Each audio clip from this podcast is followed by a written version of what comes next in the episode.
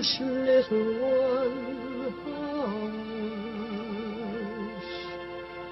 Hush, my little That is the whole idea of this machine, you know. どこ行くの I love you. A grande ilusão. Aren't you drinking? I never drink. Why?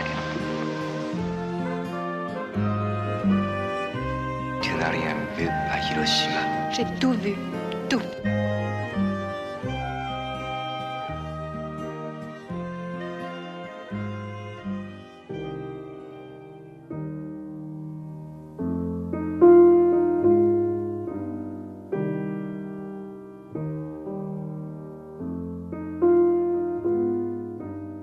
Estou-me guardando para quando o carnaval chegar. De Marcelo Gomes. É estreia em destaque na Grande Ilusão. Inês Lourenço, um documentário brasileiro que toma por título o verso de uma canção de Chico Buarque e que chega às salas numa altura em que decorre uma campanha de solidariedade para com a Cinemateca Brasileira, atingida por um incêndio em julho. Estou-me guardando para quando o Carnaval chegar, teve precisamente a sua antestreia na nossa Cinemateca, no âmbito dessa campanha de solidariedade e homenagem à equipa da Cinemateca Brasileira, que consiste em sessões quinzenais de filmes brasileiros. E este documentário de Marcelo Gomes que chega agora aos cinemas, feito ainda antes da pandemia, é um olhar sobre um determinado Brasil. Um olhar muito empático sobre uma pequena cidade do estado de Pernambuco, Toritama, conhecida como a capital dos jeans. Portanto, uh, o foco é essa dominante produção de calças de ganga, que mostra residências domésticas convertidas em pequenas fábricas, onde o trabalho autónomo prevalece sobre qualquer lógica de organização e o que define o cotidiano é uma quase ininterrupta produção com o barulho constante das máquinas uh, de costura. Ou seja, um universo rural transformado num fenómeno de indústria autossuficiente. E a certa altura, no meio da angústia da repetição, tal como o realizador se refere ao som e aos gestos mecânicos de quem trabalha, surge uma questão importante. Em que circunstância é que estas pessoas interrompem o trabalho? A resposta é apenas no Ano Novo e no Carnaval. Chega-se à conclusão que é a sonhar com essa altura do ano, com essa semana do carnaval, que as pessoas ali se absorvem no trabalho. Digamos que há algo de comovente nesta forma de levar a existência num lugar com uma filosofia tão própria. Para além disso, Marcelo Gomes cruza esta visita a uma paisagem raramente filmada, do chamado agreste brasileiro, com as suas impressões íntimas de outro tempo, acrescentando uma nota pessoal ao documentário. Daí que estou-me guardando para quando o carnaval chegar contenha a melancolia e a sinceridade de um realizador que está realmente interessado nas personagens humanas de um Brasil um pouco esquecido. Léo tem uma moto cinquentinha.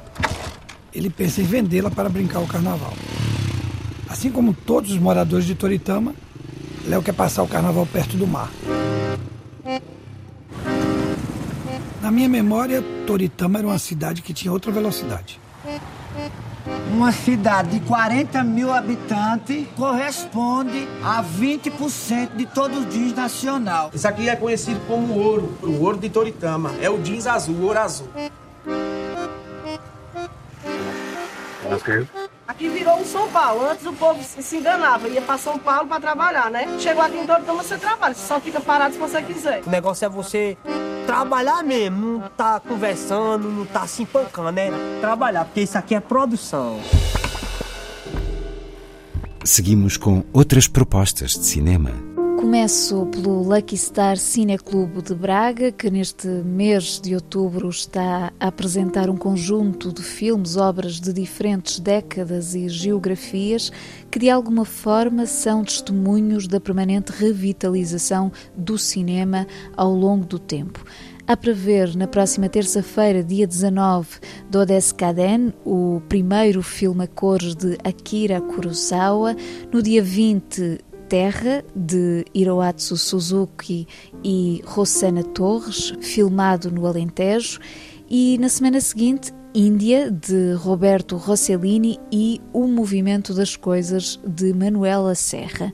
As sessões têm lugar na Biblioteca Lúcio Craveiro da Silva, às terças, e no Espaço Generation, às quartas-feiras.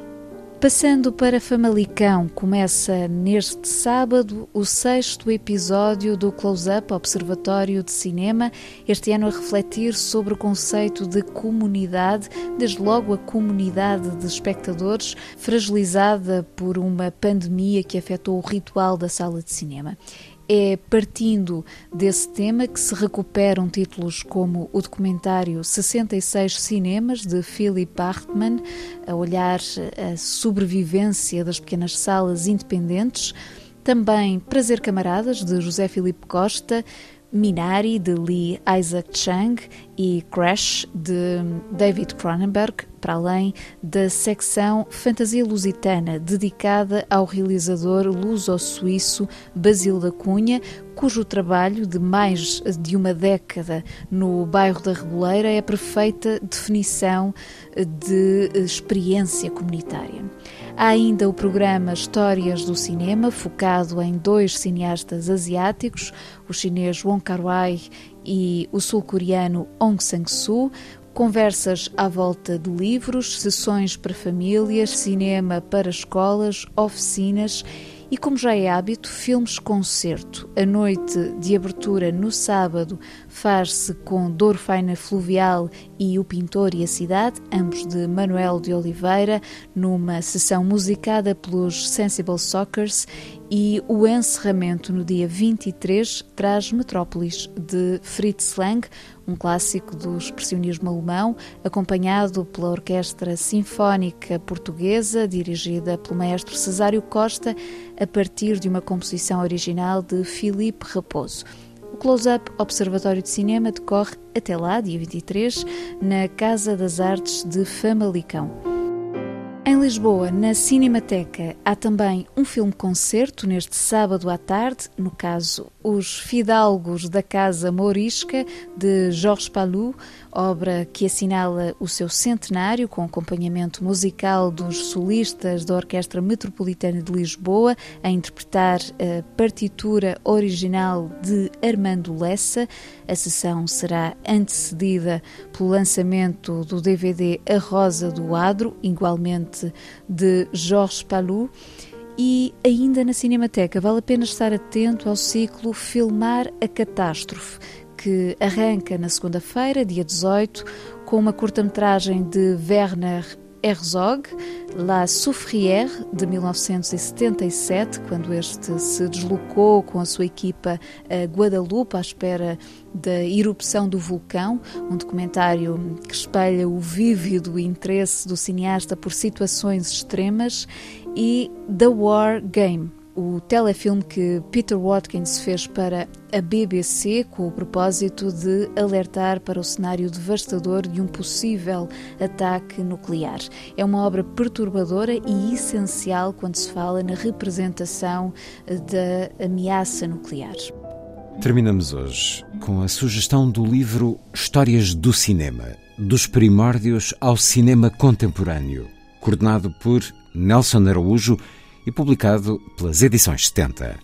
Um livro composto por diversas prosas de investigadores e que surge como algo inédito nas publicações de cinema em Portugal. Uma história que contempla, como refere o título, os primórdios, as vanguardas ainda antes do cinema sonoro, o cinema clássico americano, o neorrealismo italiano, a nouvelle vague e todo um mapeamento, se quisermos, da narrativa da arte cinematográfica da Alemanha à Rússia passando pela Europa de Leste, cinema nórdico e britânico, etc. Portanto, textos de diferentes autores que eh, oferecem uma visão com contexto histórico, claro, ao mesmo tempo que se detêm sobre realizadores, movimentos e conceitos específicos inerentes a determinadas cinematografias e este conjunto de abordagens permite uma panorâmica importantíssima sobre o cinema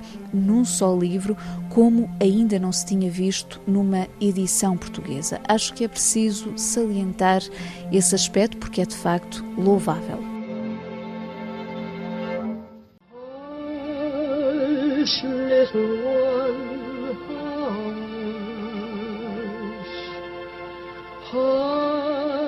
little one, hush. Hush, my little That is the whole idea of this machine, you know. どこ行くの I love you. A grande ilusão. Aren't you drinking? I never drink. Why? Tu n'as rien vu à Hiroshima. J'ai tout vu. Tout.